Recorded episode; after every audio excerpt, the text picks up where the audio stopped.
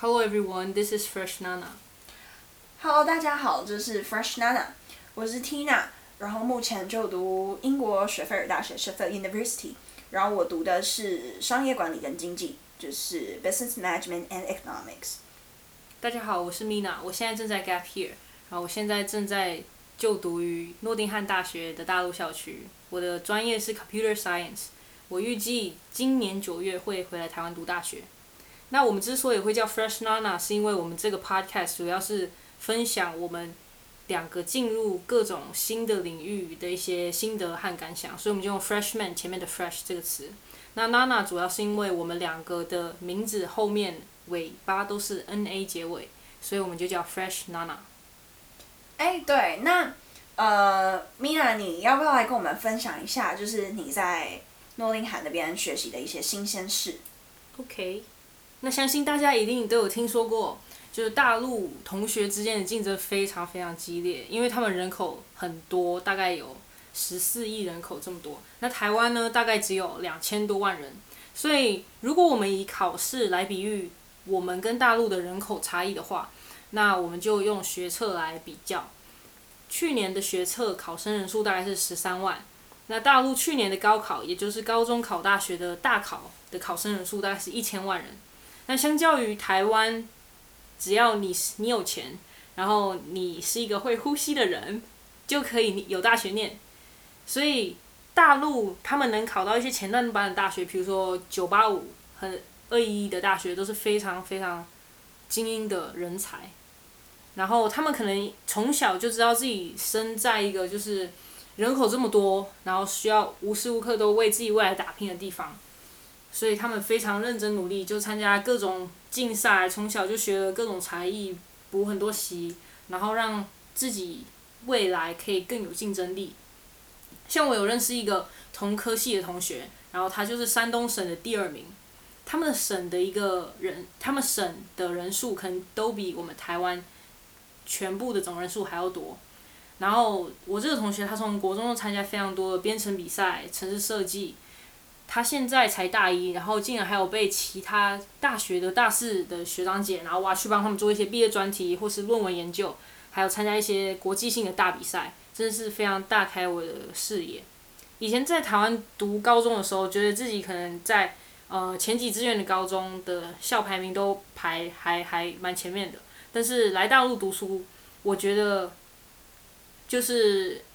就真的是人外有人，天外有天。我觉得可能。我以为我在呃台湾的时候排名已经算还 OK，然后来大陆可能就是心态转换可以很快，可能课业不会落后的这么多。但是去了之后发现，其实自己还有非常非常多不足的地方，不管是课业还是一些呃读书的心态，都差他们有很大的一段距离。然后像我这次回来，就有很多朋友啊，或是家人都会问我说，那。在这么多呃精英的之中读书之中，会不会压力很大？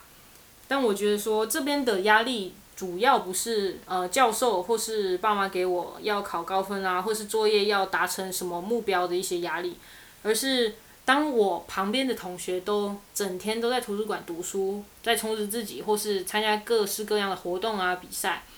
然后我却。没有把我的时间表填满，或是可能有时间玩手机啊，或是看一些剧，我就觉得压力非常大。我会觉得说，我是不是应该再多参加一点什么活动或者事情？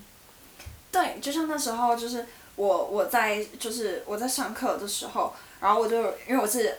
线上课程，然后我如果在看 Instagram 的时候发现。我其他同学是拍他在读书，或在打 A C，或者在读那个论文，然后我就很紧张，我就觉得，no，我要立刻放下我的手机，然后去做就是跟学习有关的事情。对。对，所以有时候，即便我已经把我作业已经完成了，然后或是我觉得我读书读的这样也已经足够了，然后我就开始放松。但是我看到我朋友可能还在图书馆啊，或是在写什么专题，或是在参加准备什么比赛的一些。呃，PPT 准备，我就觉得我是不是应该也要找，呃，像其他比赛参加，然后才可以赶快追上他们。像我也有很多朋友，大一的朋友，他们在这个寒假就已经找到实习的机会。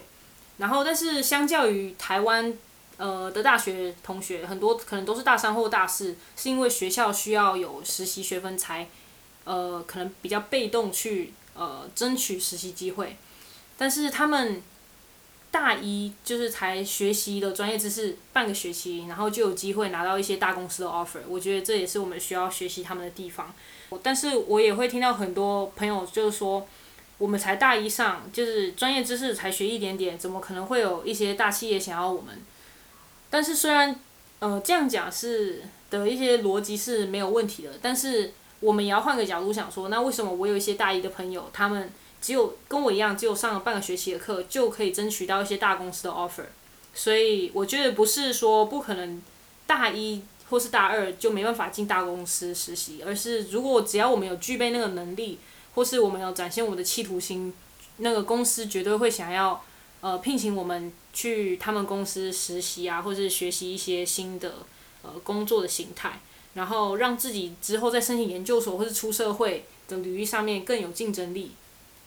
对，其实我觉得很多时候不是你能不能，而是你愿不愿意去尝试，因为。如果我们一开始就断定说，哦，就不不能啦，我们一定不能，就是我们又没有多少专业知识，那怎么可能会有人想要用我们？但我们根本没有去试。其实很多时候，我觉得要去试吧，因为其实大学它就是，呃，最终很多时候学到的东西，你都还是要运用在职场上面。那也许你以后的工作当然不会完全的 match 到你读的科系，但是多少一定还是有能够运用到的地方。所以我觉得其实。呃，他们让大一啊实习啊，甚至是拿到 offer，那我觉得其实他们就是对于自己的未来未来目标非常清楚。然后呃，我觉得这也是很多时候我在呃跟很多朋友相处的时候，我们会聊到的话题，就是其实都已经到了这个年纪，我觉得你必须要对你自己的未来很清楚，然后要跟像妮娜说的她的朋友一样，就是。嗯，你就读书不是为了读而读，而是你真的要知道你自己在干嘛，然后你要知道你自己的 target 跟自己的 goal 到底是什么，然后呃照着自己有所规划，然后照那些规划，然后去达成目标这样子。对，那我刚刚有说到，他们参加，他们除了读书之外，就读好书其实是一个基本东西。其实大家都参加非常多课外活动，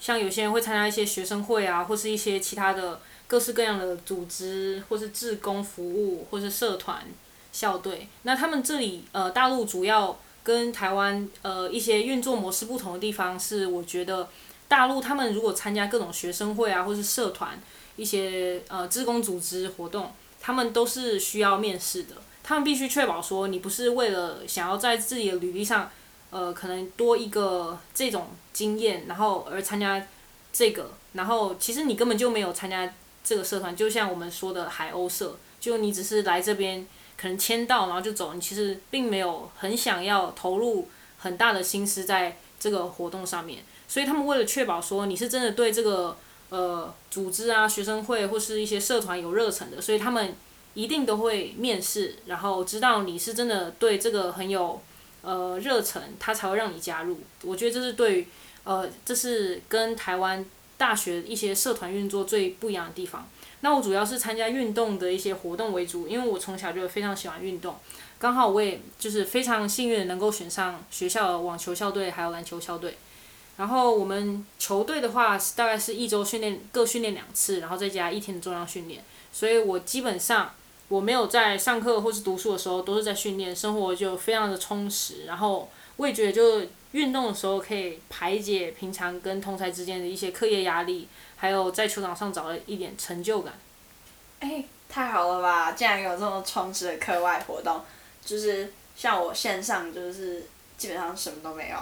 那你线上课程好像也上了大概快一年了，那到目前为止你有什么想要跟大家分享的吗？呃，我觉得就是。因为我从去年的三月份开始进行就是 foundation 的线上学习，然后到今到今年，呃，今年也已经进入大一的 second semester。那其实我把这整段的历程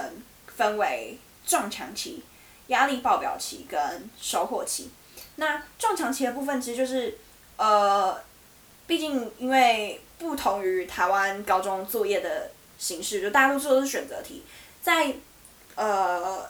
我们学校这边，它会有很多很多的 essay，然后其实像在读高中的时候，我都会个性比较急，所以我会当天的作业我当天一定要完成，或者甚至我可能会写到下一次，然后下一课的作业等等的。那因为其实都是选择题，其实相较起来完成起来就是比较简单。那呃，如果跟 A C 去做比较的话，A C 你必须要先把文章架构安排好，然后你要去搜集呃你你这个段落需要的呃相对应的资料。那这些资料它可能含学术论文啊，或者是期刊啊，然后或者是新闻等等的。你可能一整天下来，你都在读文章，然后都在读资料，但是你没有写多少的 A C。但所以一刚开始我非常不能适应，因为我很急，我会想要。把这项作业赶快就是 finish，然后完成，这样子的话，我我心就不会悬在那里。然后，尤其是当我们在呃 online courses 同时进行之下，你必须要预习，然后你必须要复习，然后呢，你又要做课后练习，那这些东西都是一样都不能落掉的。可是 A C 当然更不能落掉，因为它就是一个 assessment，对，所以我每次都很早就开始写，然后。每次都写的很紧张，所以其实刚开始对我来说是蛮挫折的，因为就是你会觉得好像什么事情一就是一到处碰壁，你好像呃有时候这个没有完成，有时候日习没有完成，那有时候复习又没有办法完成，然后你下课之后你又要疯狂的在赶 A C，可是 A C 其实又不是一时半刻能够赶完的，所以就是真的蛮挫折的。对我刚开始的时候，我们也需要写 essay，然后我觉得最不能让我适应就是要我们要写 essay 之前呢，我们要读非常多的文献。然后每个文献的字数都非常非常的多，然后还有另外一个我需要适应的点是，呃，essay 主要是朝向学术论文写作的方式，然后跟我们之前高中呃台湾高中练习写那种学测英文的写作是差异非常大的，所以刚开始我呃刚开始的作业我都用那种学测英文写作的那种方式啊笔法写，然后。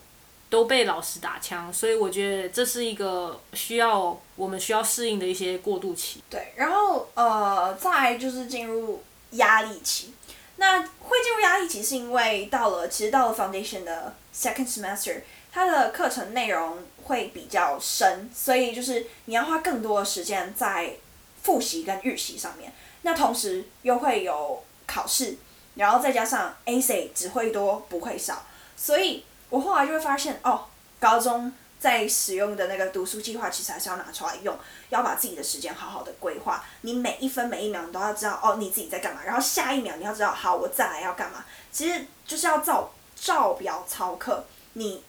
才会心情上会比较平静，就不会发生那种，呃，哦我个性很急，我想要赶快把它完成，可是我不知道我现在如果没做完的话，这个什么时候才能够完成等等的。那所以其实。我在 second semester 的时候花很多的时间在理解课程的 PPT 啊，还有呃那那些 lecture videos 啊，然后跟做课后练习。所以，我记得那时候的生活不是读书啊，不然就在打 AC。然后，嗯，我会尽量为了要让我我自己心情好一点，我会尽量呃能够如果每天能够抽一个小时去公园跑步，那是最好。所以其其实我记得那时候在那那一段日子里面，尤其是到学期末的时候，我除了跑步的时候心情是正常的，其他时间都是属于低落的状态。对，对，我觉得刚开始我去的时候，然后我心情也有一些低落，就是我也是第一次就离开家这么久，然后。